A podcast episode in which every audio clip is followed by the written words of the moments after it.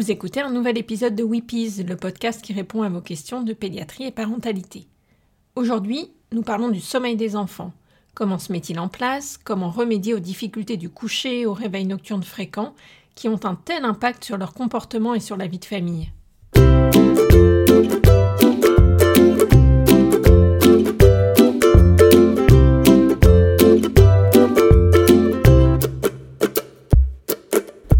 Je suis Pauline Krug, pédiatre. Dans ce podcast, je tenterai de partager avec vous des informations variées autour de l'enfance, avec l'aide d'autres professionnels, et je vous donnerai la parole à vous, parents, ainsi qu'à vos enfants. Weepies, c'est le podcast des Wonder Pédiatres, un groupe de pédiatres dynamiques et connectés qui échangent quotidiennement sur leurs pratiques. Ça faisait un moment que je souhaitais traiter de ce sujet dans mon podcast, et en vous demandant quel sujet aborder dans les prochains épisodes, le sommeil revient régulièrement.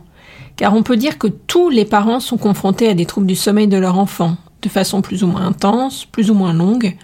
On se dit que c'est un nouveau-né, qu'il est allaité, puis qu'il fait ses dents, qu'il a de la fièvre, qu'il vit l'angoisse de séparation, qu'il commence la crèche, que la maman a repris le travail, qu'il a changé de cadre au moment des vacances.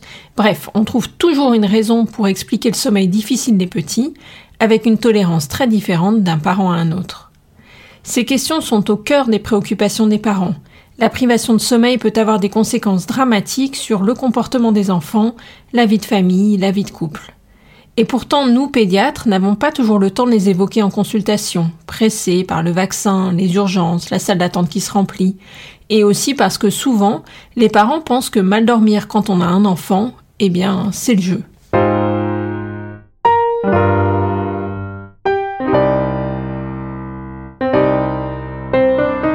Le mien a fait ses nuits à la maternité. À deux ans, il me réveille encore toutes les nuits. Tu devrais le laisser pleurer. Il devrait faire ses nuits car il pèse 5 kilos. On entend différents sons de cloche de la part des professionnels de santé, des parents, des amis, et c'est difficile pour les parents de faire la part des choses. On tente tout et son contraire pour avoir la paix immédiatement, mais ça se révèle souvent inefficace à long terme. Selon Pamela Druckerman dans Bébé Made in France, le sommeil des bébés français est un rêve. Les nuits sont complètes entre 6 semaines et 4 mois ou plus tard, alors que chez leurs copains américains ou anglo-saxons, il faut attendre au moins 8-9 mois, mais souvent plus tard. Pour ma part, je doute un peu que la situation soit aussi idyllique en France. Je remercie aujourd'hui François, un jeune papa qui a accepté de me poser ces questions sur le sommeil des enfants. Comment s'organise le sommeil d'un bébé? Comprendre cette organisation, c'est déjà essentiel pour permettre un bon sommeil. À la naissance, votre bébé dort beaucoup, en moyenne 16 heures par jour, parfois jusque 20 heures sur 24, par période de 3-4 heures et sans différencier le jour et la nuit. Le sommeil s'organise en cycles et entre chaque cycle, on observe une période de micro-réveil. Chez le nouveau-né, les cycles sont très courts, environ une heure, composés d'un sommeil calme et d'un sommeil agité. Si vous avez regardé un bébé dormir, vous savez à quoi correspond ce sommeil agité. L'enfant bouge, grogne, respire vite, parfois pleure, sa respiration peut être rapide, voire haletante, ses yeux s'agitent dans tous les sens, et on peut même le voir parfois quand il garde les paupières moitié ouvertes. Il a des mimiques de dégoût, de tristesse intense ou au contraire des sourires aux anges. Ces cycles courts, entrecoupés de brefs réveils, s'allongent peu à peu au cours de la croissance. C'est vers quatre mois que le sommeil du bébé évolue spontanément vers le rythme de l'adulte, alternant sommeil lent léger, sommeil lent profond et sommeil agité ou paradoxal. Comment se met en place le rythme jour-nuit? Ce rythme jour-nuit va s'organiser progressivement grâce à la mise en place de tout un système complexe de sécrétions hormonales, certaines hormones favorisant l'endormissement comme la mélatonine, d'autres au contraire sont fabriquées en fin de nuit et favorisent l'éveil comme le cortisol, ce qu'on peut appeler l'horloge biologique. Mais c'est aussi dépendant de l'environnement et des repères qu'on lui donne en journée, Heure des repas, des promenades et sorties, du retour des parents et bien sûr de la luminosité. Les cycles augmentent progressivement. 70 minutes à 6 mois, 90 à 120 minutes, soit la durée d'un cycle adulte, vers 2 ans et demi, 3 ans. Quand sait-on que son bébé doit aller se coucher? Au fur et à mesure, vous allez apprendre à reconnaître les signes de fatigue du bébé. Il devient grognon, baille, se frotte les yeux, cherche son doudou. N'attendez pas qu'il soit l'heure de le coucher. Ces signes vous montrent que justement, il est l'heure. Le fait d'être à l'écoute de ces petits signes va enseigner à votre bébé à reconnaître ses sensations. Faites-lui confiance pour sentir ce qu'il se passe en lui. Et les siestes alors? À 6 mois, le sommeil de jour s'organise en sieste, en général 3 dans la journée, milieu de matinée, après le déjeuner et en début de soirée. La sieste du soir disparaît vers 12-15 mois et celle du matin vers 15-18 mois. Cette sieste du début d'après-midi disparaît en général vers 4 ans, en moyenne section de maternelle. Éviter la sieste ne favorise jamais l'endormissement du soir, au contraire, la fatigue extrême excite et empêche l'enfant de s'abandonner au sommeil du soir. Il faut mieux emmener l'enfant à la sieste rapidement après le déjeuner. Elle peut être ressentie comme une punition par les petits ou un truc de bébé, mais aussi par les parents qui se sentent bloqués. Mais il faut vraiment éviter de la supprimer trop tôt. Présentez-la plutôt comme une pause bénéfique dans l'activité de la journée, comme un privilège, quitte à vous aussi faire la sieste en même temps qu'eux. Pourquoi le coucher peut-il être si compliqué? Pour beaucoup de raisons. Si la journée a été agitée, le sommeil est difficile à trouver. C'est comme pour nous les adultes. Si nous sommes préoccupés par le travail, par une relation difficile, par une dispute, nous allons avoir plus de difficultés à trouver le sommeil. Ainsi, un enfant pourra avoir du mal à trouver le sommeil si la vie de famille est perturbée, s'il a éprouvé des peurs dans la journée qui n'ont pas été accueillies ni entendues, mais aussi lors des grandes phases de développement psychomoteur, vers un an avec l'acquisition de la marche, deux ans l'acquisition du langage ou lorsqu'il commence la collectivité. Le coucher est un moment de séparation avec les parents qui peut être difficile, d'autant plus qu'il a peu vu ses parents dans la journée. C'est un concentré de l'angoisse de séparation qui se joue alors. En refusant de se coucher, votre enfant vous passe un message qu'il n'est pas encore capable de verbaliser. J'ai besoin de ta présence, de ne pas me sentir seul. Au moment du coucher, les angoisses des enfants, mais aussi celles de leurs parents, vont apparaître. C'est leur vécu d'enfant qui ressurgit. Enfants, ils ont pu se sentir seuls, inquiets, sans que ces peurs soient comprises par leurs propres parents. Et le scénario se rejoue alors à la génération suivante. Ces souvenirs douloureux, même s'ils sont souvent inconscients, peuvent provoquer une angoisse diffuse chez les enfants qui perçoivent une insécurité chez leurs parents. Comment y remédier? Je peux vous donner quelques pistes, mais évidemment, et comme toujours, c'est pas si facile, et soyez indulgents avec vous-même. Expérimentez ce qui vous convient, à vous, votre enfant, votre famille. Alors déjà, je vous conseille de lui donner sa dose quotidienne d'affection et d'attention. Si les deux parents travaillent, vous pouvez passer un temps de qualité en fin de journée en rentrant du travail. Pas forcément très long, en 10-15 minutes, mais un petit temps dédié, durant lequel vous lui êtes entièrement consacré hors du tunnel bain, dîner, coucher. Un moment sans téléphone, sans repas à préparer ou machine à lancer. Une histoire, un petit jeu, une chanson, ou juste que vous lui racontiez votre journée. Et pour les plus grands, qu'ils vous racontent aussi la leur.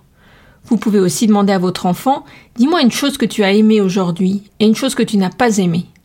Et faire le même exercice de votre côté. Parfois ce sera simplement J'ai pas aimé le chou-fleur à la cantine. Mais ce pourra aussi être l'occasion de revenir sur un événement désagréable et source d'angoisse de leur journée, et ce petit moment ensemble lui permettra de trouver le réconfort et la sécurité dont il a besoin pour s'abandonner au sommeil. Ensuite, je vous conseille de mettre en place un rituel du coucher qui favorise encore la sécurité et l'apaisement. Ça doit pas être trop long, 10-20 minutes, pas plus. Par exemple, après le dîner, on le prévient que c'est l'heure. On se brosse les dents, on lit une histoire en évitant les sujets angoissants, ou on chante une chanson dans une atmosphère calme, avec lumière tamisée. Un câlin, on éteint la lumière et on sort de la chambre avant qu'il soit endormi. Et on essaie de le coucher à heure fixe, y compris le week-end. Tout ceci permet de structurer son sommeil. Puis, il faut le coucher dans sa chambre dont vous aurez fait un environnement accueillant, sécurisant. Retirez le tour de lit pour qu'il puisse appréhender l'espace autour de lui et voir la porte, source d'angoisse en elle-même. Il est mieux de coucher l'enfant et qu'il s'endorme dans l'endroit dans lequel il va potentiellement se réveiller, c'est-à-dire dans son lit dans sa chambre. Vous pouvez, si besoin, pendant quelque temps, rester à côté de lui, lui caresser le dos ou la main quand il s'endort, ou encore mieux, sortir de la chambre quand il n'est pas complètement endormi, quitte à revenir plusieurs fois pour faire la même chose. Mais l'idée est de le laisser trouver la ressource en lui-même de s'endormir seul, en vainquant ses angoisses, dans son lit et pas dans le vôtre ou dans vos bras. Ainsi, s'il se réveille dans son lit pendant la nuit, il arrivera mieux à se rendormir dans les mêmes conditions, sans avoir besoin forcément de vous. Il faut éviter les écrans en fin d'après-midi et en soirée, car la lumière bleue des écrans excite et perturbe la sécrétion de mélatonine, l'hormone de l'endormissement. Tous ces conseils, évidemment, sont faciles à émettre, mais difficiles à suivre, et je ne veux surtout pas paraître péremptoire en vous les donnant. Sont juste de bonnes pistes à mettre en œuvre pour favoriser le sommeil et l'endormissement. Et peut-on donner des sirops, des tisanes? Alors non, il existe des sirops ou des médicaments homéopathiques qui, à mon sens, peuvent participer au rituel ou être un bon placebo s'ils sont donnés avec conviction, mais rien ne remplace le rituel et l'hygiène du sommeil. Et en tant que parent et surtout professionnel de santé, il ne faut pas se cacher derrière ces sirops pour fuir la question, détourner le problème. Certaines pathologies du sommeil, notamment celles associées à des anomalies du développement, peuvent en revanche nécessiter un traitement par mélatonine, mais à réserver aux cas particuliers. Que faut-il faire s'il se réveille la nuit? Liliane Nemeth-Pierre, psychologue et psychanalyste spécialisée dans le sommeil, écrit Les réveils nocturnes sont un signal d'alarme que l'enfant met en marche pour exprimer son mal-être.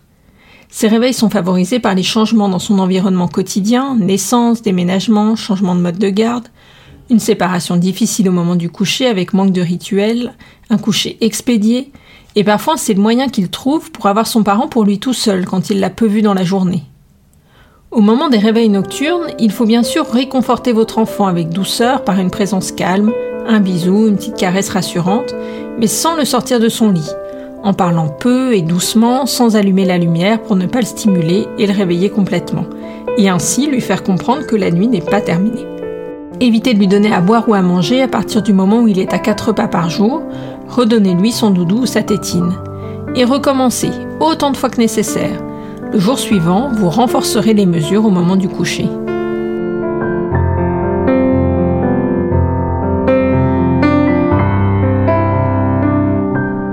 Faut-il le laisser pleurer? Alors non, il faut jamais laisser pleurer un bébé. Les pleurs sont le signal d'une détresse, d'une angoisse, et ne pas y répondre est contre nature. On appelle parfois cela la technique de l'extinction, ou comment laisser pleurer un bébé jusqu'à ce qu'il se résigne ou s'endorme d'épuisement. C'est en écoutant ses pleurs, en y répondant, qu'on favorise chez lui un sentiment de sécurité et d'attachement, et à long terme, on lui apprend à reconnaître ses émotions sans les étouffer, et ainsi à être empathique. Mais j'ai quelques petites nuances à apporter. Certains bébés pleurent pour s'endormir. Ces pleurs vont décrescendo puis s'arrêtent. Cette agitation précède leur endormissement, et il est essentiel de repérer cette habitude et de le laisser se calmer sans intervenir. Il va trouver lui-même les moyens de se sentir bien, seul dans son lit, prendre son doudou, se coller à la paroi du berceau.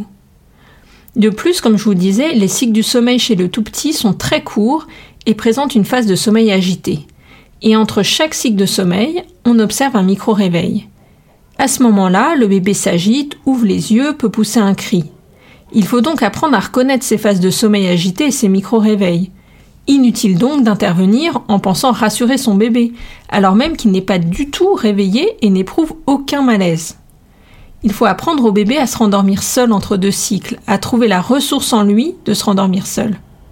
Ce concept est appelé la pause avec un grand P par Pamela Druckerman et serait selon elle, et pour moi aussi, la clé qui permettrait d'éviter de nombreux troubles du sommeil qui s'installent dans les tout premiers mois de vie et que les parents américains et anglo-saxons ignoreraient. En général, ce n'est pas la faim qui réveille les bébés. Ils sont réveillés par une fin de cycle et se disent alors Ah, tiens, un petit creux et réclament alors à boire.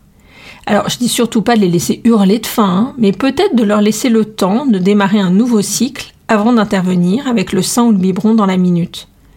Il pourra peut-être se rendormir, mais si la demande devient insistante, bien sûr, il faut intervenir. Vous avez aussi certainement entendu parler de la fameuse méthode des 5-10-15, dont le but est que l'enfant acquiert une autonomie progressive dans l'endormissement. Les parents ont donc pour consigne de le laisser pleurer 5 minutes avant d'intervenir et de le rassurer avec une petite parole réconfortante qui montre qu'ils ont confiance en lui et en ses capacités, puis le laisser pleurer 10 minutes, puis 15 minutes. La méthode est très controversée et critiquable. Elle peut avoir des résultats à court terme en effet, mais ça va pas du tout aider l'enfant à se sécuriser à long terme et probablement favoriser les troubles anxieux. Que penses-tu du cododo? Je vous cite ici le livre du docteur Edwige Antier, Sois poli, dis merci, l'éducation à la française, tout un art. Elle nous parle donc du cododo. En France, un enfant bien élevé dort dans son lit, et cette pratique, du cododo, est peu acceptée socialement. Mais en réalité, les parents français sont toujours à la recherche d'un équilibre entre l'écoute et les bonnes habitudes. Docteur Entier rappelle qu'autrefois, seule une pièce était chauffée et toute la famille dormait, ensemble, parfois même dans le même lit. Dans certaines cultures, les enfants dorment avec leurs parents jusque tard, comme au Japon par exemple. Chez le tout petit, notamment à l'été, on conseille plutôt le lit en sidecar. Ça permet à la maman d'allaiter sans se réveiller complètement, parfois même en mettant son bébé au sein tout en restant allongé, puis de le reglisser dans sa couchette. Les spécialistes de la mort subite du nourrisson déconseillent le cododo en raison du risque d'étouffement. Il faut, quoi qu'il arrive, éviter de prendre des médicaments ou de l'alcool, éviter les couettes et oreillers moelleux. Un bon compromis est de suivre les recommandations en faisant dormir son bébé dans la chambre parentale jusque 6 mois, ce qui le rassure et diminue le risque de mort subite en diminuant le risque de ralentissement cardio-respiratoire, tout en permettant un sommeil de qualité et sans risque pour parents et bébés. Il faut surtout voir de quoi le couple a vraiment envie. Parfois profiter d'un changement de rythme, des vacances par exemple, pour changer les habitudes déjà bien ancrées chez les plus grands. Et que vous soyez persuadé, vous en premier, que c'est possible et que lui et vous allez y arriver. Combien d'heures un enfant doit-il dormir par jour? Un enfant a suffisamment dormi s'il est facile de le réveiller le matin, s'il est de bonne humeur, qu'il n'est pas grognon ou irritable, notamment entre 16h et 20h, et si plus grand il arrive à bien se concentrer. Alors si mon enfant dort mal? Il faut déjà aller consulter votre médecin pour éliminer une cause identifiable, une douleur, un reflux, parfois une anomalie de développement. Ensuite, si votre médecin est à l'écoute et connaît ces problématiques, il pourra vous aider, vous orienter. Et une consultation avec un psychologue pourra souvent dénouer bien des situations. Une seule séance peut suffire. Souvent, en reparlant de la conception, de la grossesse, de l'accouchement, des toutes premières séparations avec votre bébé, vous mettrez le doigt sur ce qui se joue dans votre famille autour de la séparation, première étape vers des nuits apaisées. Et c'est en comprenant ce qui se passe la journée, emploi du temps, rythme de la famille, qu'on peut appréhender ce qui se passe au moment du coucher. Parfois, en effet, c'est plus le parent qui a du mal à se détacher, qui culpabilise de n'avoir pas assez de temps en journée à consacrer à son enfant, et qui, inconsciemment, se complaît un peu dans cette situation. Attention aux nombreux spécialistes du sommeil qu'on va pouvoir vous proposer, aux méthodes dites miracles avec euh, témoignages dithyrambiques sur les réseaux sociaux. Alors docteur, quand va-t-il faire ses nuits? En pratique, pourquoi se poser la question de façon si claire? L'important est de suivre leur rythme, de les rassurer, de leur laisser trouver leur sommeil et se rendormir seuls sans réagir au quart de tour. Et un jour, vous vous réveillerez le matin et vous vous direz Mais qu'est-ce qui se passe? J'ai dormi combien de temps? Souvenez-vous que vous ne jouez pas un combat avec votre enfant. Il ne vous met pas consciemment au défi de façon tyrannique, il essaie juste de vous faire passer un message.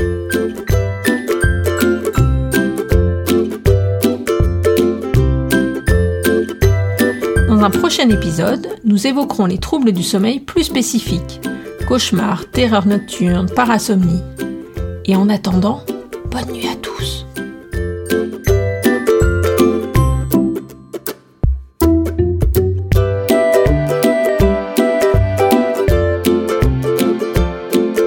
L'intégralité des épisodes de Weepies sur votre application de podcast préférée. Tenez-vous au courant des parutions sur les pages Facebook et Instagram de Weepies. N'hésitez pas à vous abonner pour ne laisser passer aucun épisode et à laisser des commentaires et des idées de sujets que vous aimeriez voir traités.